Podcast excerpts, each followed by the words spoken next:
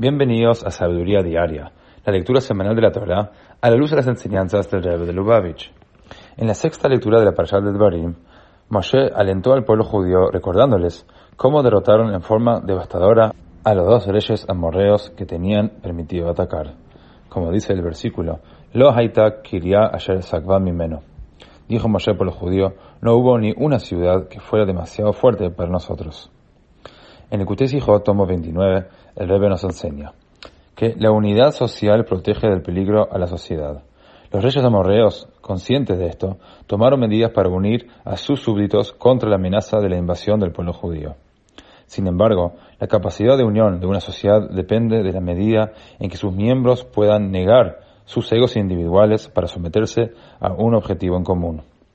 Dios espera que el pueblo judío se someta en forma absoluta a su misión divina y nos da la capacidad para hacerlo. En consecuencia, la unidad que podían lograr los amorreos no se podía comparar con la de los judíos.